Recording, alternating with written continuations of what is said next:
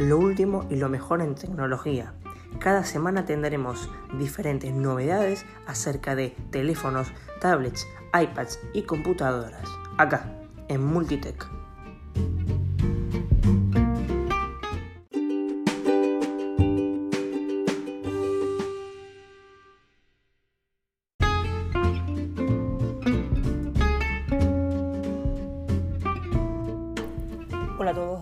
Bienvenidos al podcast Multitech. Eh, bueno, este es un nuevo podcast, este primer capítulo. Bueno, siempre todas las semanas, como ya está en la introducción, tendremos diferentes novedades acerca de lo último en la tecnología. En el día de hoy, en el capítulo de hoy, vamos a hablar sobre lo último que fue el día de ayer, la salida del iPhone SE, en teoría el iPhone 9 de Apple. Así que acompáñame en este podcast donde vamos a descubrir sus características y vamos a compararlo con el iPhone XR.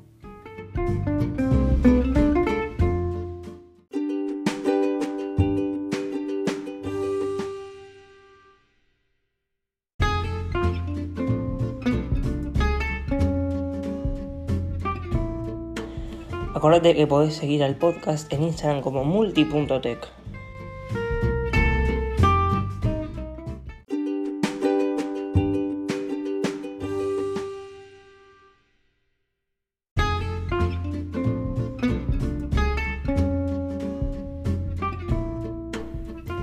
Bueno, ahora sí vamos a hablar sobre el iPhone SE, el iPhone 9 que sacó Apple en el día de ayer. Es un iPhone barato, eh, su idea es reemplazar al iPhone 8 y 8 Plus sacándolo de los mercados obviamente.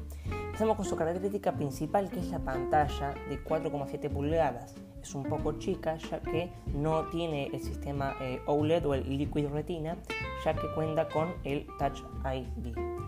En la cámara tenemos únicamente como función, eh, así característica, obviamente, el modo retrato, que nos permite sacar muy buenas fotos con muy buena calidad.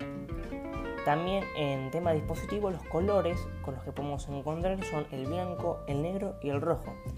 Como algunos sabrán, el rojo eh, ya se vio en el 8, 8 Plus y el 7, si no me equivoco, en una versión que sacaron hace ya bastante tiempo los que se vendan de los rojos eh, será donado a organizaciones que luchan contra la actual pandemia del coronavirus.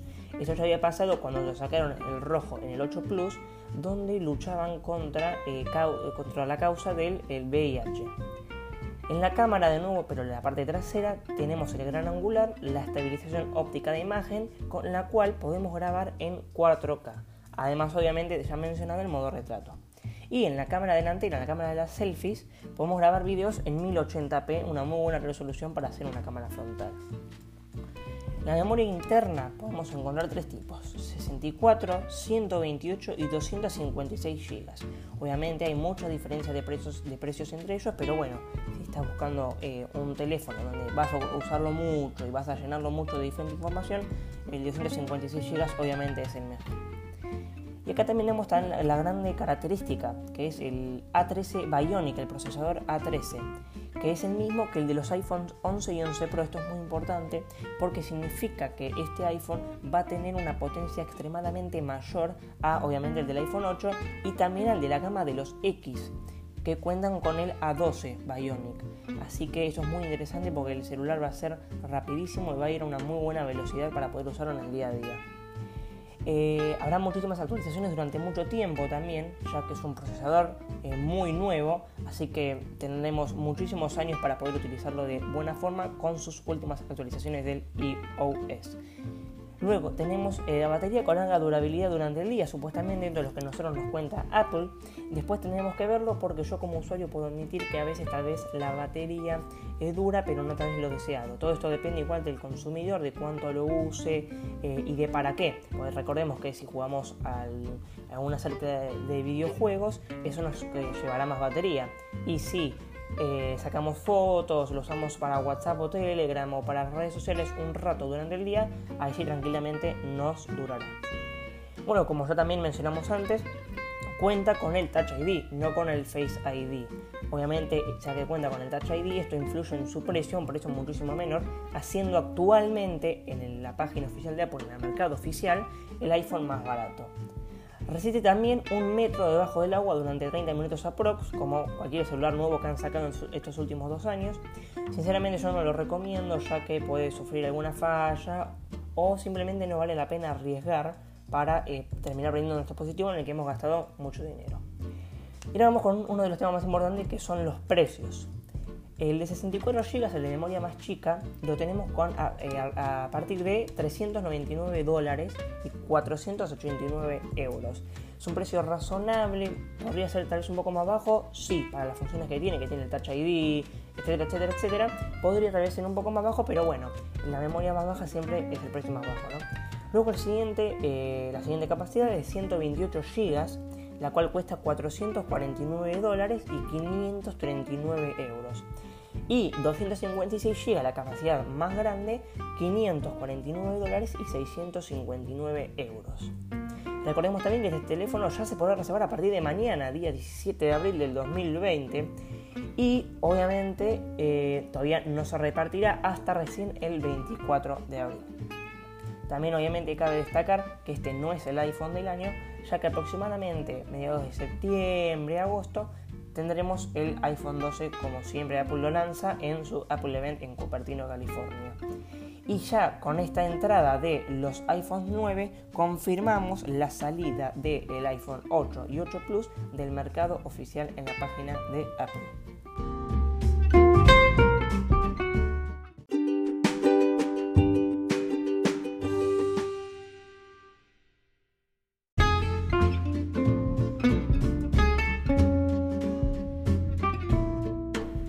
Bueno, y ahora vamos con la comparación de los teléfonos más baratos. Primero tenemos el SE, o sea, el iPhone 9, y luego ya viene el iPhone XR. Así que a continuación veremos eh, qué diferencias y qué similitudes podemos encontrar entre ambos. En tema capacidades, el SE tiene una más, porque el XR cuenta con la de 64 GB y la de 128 GB. En cambio, el SE cuenta con 64, 128 y 256 GB. En las pantallas, una de las cosas más importantes, el SE, como ya mencionamos anteriormente, tiene 4,7 pulgadas y el XR 6,1 pulgadas, ya que cuenta con el Liquid Retina y no tiene el Touch ID, por lo que obviamente no tendrá la barra de abajo donde podemos encontrar el botón.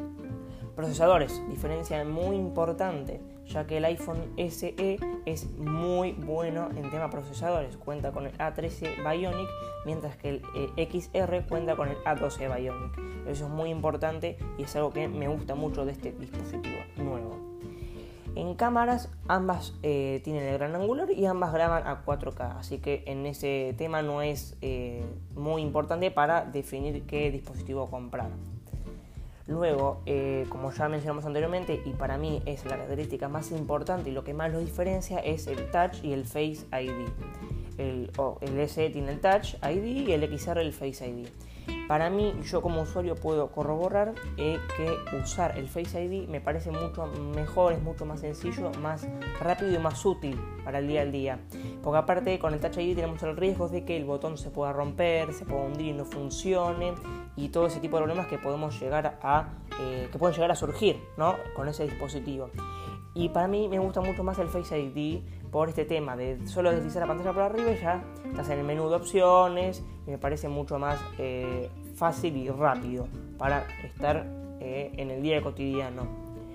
Obviamente esto influye en la diferencia de precio de ambos, ¿no? Y bueno, en el tema colores eh, tenemos acá una, también una muy gran variedad. Esto tal vez no influya mucho en la compra, pero bueno, siempre, nunca viene mal el dato, ¿no? Obviamente. En los colores del SE encontramos el blanco, negro y rojo. Y en los colores del XR esos tres, pero se le suman el azul, amarillo y coral. Algo que había destacado mucho al XR, ya que su gran característica, además del chip en aquel momento, el Face ID y todo eso, era la gama de colores.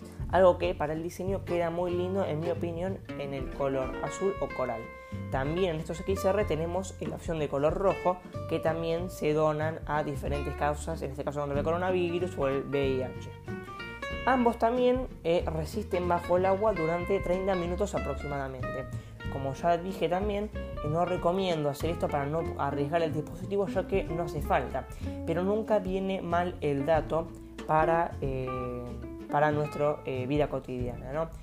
Hice esta comparación ya que me parecía muy interesante ver cómo el iPhone más barato actualmente, que es el 9, que va a salir eh, en las reservas a partir de mañana, con el otro barato de la gama de los X, que es la siguiente, porque recordemos que ahora viene el iPhone 9 y el iPhone XR. Así que me pareció muy interesante explorar estos dos dispositivos para eh, así eh, comparar y decidir con cuál me conviene comprar en el 2020.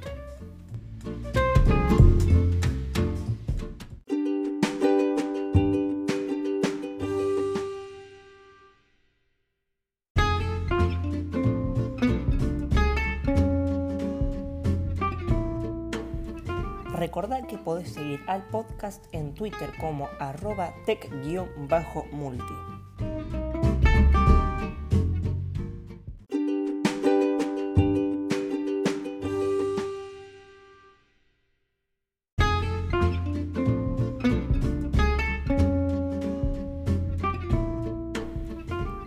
Para ir finalizando vamos a hacer un resumen de lo que pudimos observar hoy de este nuevo iPhone SE, el iPhone 9 que sacó Apple ayer el día 15 de abril del 2020. Podemos observar que este tiene una pantalla de 4,7 pulgadas y una cámara con grabación en 4K y en modo retrato. Podemos comprarlo en tres colores, blanco, negro y rojo. Tenemos memorias internas de tres tipos como siempre, 64, 128 y 256 GB y lo más importante para mí, el procesador. Contamos con el procesador A13 Bionic, que es el mismo de los últimos iPhones que son el 11 y el 11 Pro. Esto influye en su potencia que es muchísimo más mayor a la del iPhone 8. Tenemos una batería con larga durabilidad durante el día y un Touch ID que esta es eh, para mí lo, único malo que podemos encontrar en este nuevo dispositivo, pero bueno, esto también influye en su precio, lo que hace que sea un poco más accesible a la hora de comprarlo. Tenemos diferentes precios, el de la memoria más baja de 64 GB está rondando los 400 dólares y el de la memoria más alta, 256 GB, ronda los 550 dólares. Recordemos, para los que los quieren comprar, ya se podrá reservar a partir del día de mañana, 17 de abril del 2020. Y esto también confirma que los iPhones 8 y 8 Plus salen oficialmente del mercado de Apple. En mi opinión, si vos querés tener un teléfono accesible, eh, muy barato, con cámara ni tan buena ni tan mala y que tenga un procesador excelente, este es tu teléfono. Pero si querés eh, algo más avanzado, eh, sin el Touch ID, contando con el Face ID, pero con un procesador menor, el teléfono indicado para vos es el iPhone XR. En mi opinión, eh, son teléfonos que están muy parejos, porque el iPhone 9 para mí lo malo que tiene es el, el Touch ID, pero tiene el, el procesador A13 Bionic y para mí el XR lo malo que tiene es el procesador que es el A12 Bionic, pero para mí lo bueno es obviamente eh, el Face ID, que para mí es mucho más fácil de utilizar en el día a día. Así que para mí eh, son teléfonos muy buenos y accesibles que se pueden comprar en Apple.